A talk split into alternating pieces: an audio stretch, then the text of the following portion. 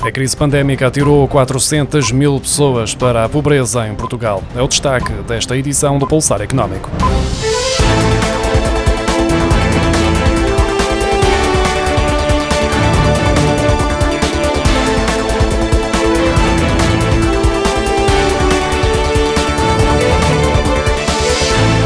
Um estudo do Observatório Social da Fundação La Caixa, realizado pelo Center of Economics for Prosperity da Universidade Católica, revela que cerca de 400 mil pessoas caíram abaixo do limiar da pobreza devido à crise provocada pela pandemia de Covid-19, o que agravou a distância entre ricos e pobres. O estudo refere que as medidas do governo minimizaram em parte o aumento da pobreza e da desigualdade. A crise pandémica provocou a perda substancial de rendimentos da população portuguesa, com o rendimento mediano anual a cair de 10.100 euros euros no período pré-pandemia para 9.100 euros já em plena pandemia. Esta crise teve efeitos assimétricos, tendo em conta que as classes baixa e média-baixa, a região do Algarve e as pessoas com a escolaridade até ao nono ano foram os grupos mais afetados, com perdas claramente acima da média nacional. A pandemia levou a um significativo aumento de 25% da pobreza ao longo do ano passado, colocando em risco os progressos feitos nas últimas duas décadas e invertendo a tendência de redução continuada da pobreza iniciada iniciada em 2015, quando a taxa de pobreza era de 19%. O número de beneficiários de prestações de desemprego aumentou 19,8% em maio, face ao mesmo mês de 2020, para um total de 276.665, sendo este o valor mais elevado desde maio de 2015, de acordo com a Segurança Social. Entre abril e maio, mais 7.453 pessoas passaram a receber subsídios de desemprego. Capacidade dos portugueses para adquirir bens e serviços caiu para 85% da média europeia no ano passado, ficando no 16º lugar entre os Estados-membros, segundo as estimativas divulgadas esta semana pelo Eurostat.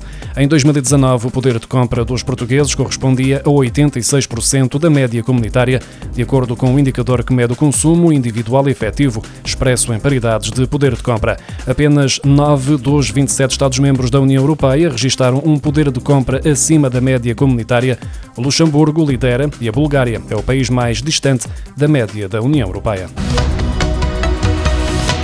No final do ano passado, os bancos a operar em Portugal somavam cerca de 3.200 milhões de euros de créditos em moratória considerados como mal parado. Ainda assim, para antecipar eventuais problemas com o fim das moratórias, a banca já tinha colocado de parte quase 1.400 milhões de euros para colmatar o incumprimento, que representa 42,6% de cobertura do mal parado, segundo os dados divulgados esta semana pelo Banco de Portugal. Do montante total classificado como mal parado, 81% corresponde a financiamento financiamento concedido a empresas.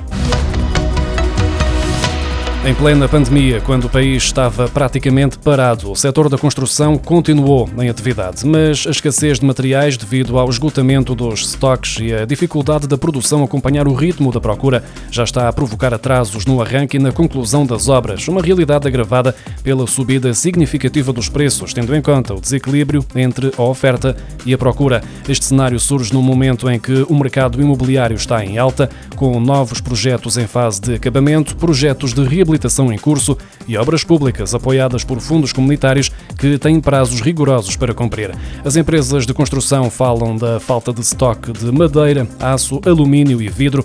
Os preços de alguns destes materiais mais do que duplicaram. Em março, o Instituto Nacional de Estatística registrou um aumento do preço dos materiais de construção de 3,3% em comparação com fevereiro. Já na última semana de maio, os preços aumentaram 14%. A instabilidade nos preços está a criar dificuldades às empresas que têm suportado as diferenças face a valores orçamentados. A partir de 1 de julho, quem fizer encomendas online de produtos em lojas fora da União Europeia, por exemplo da China, dos Estados Unidos ou do Reino Unido, passa a pagar IVA, mesmo que o produto seja de baixo valor. Numa primeira fase, os produtos até aos 22 euros que tenham sido comprados nas últimas semanas, ainda com a isenção do IVA, podem levar mais algum tempo até chegarem ao destino, porque se chegarem a Portugal já em julho, ficam sujeitos a imposto. A isenção para os bens extracomunitários de baixo valor deixa assim de existir e todos os produtos importados de um país fora da União Europeia, independentemente do montante, têm de ser declarados na alfândega e estão sujeitos à taxa de IVA normal.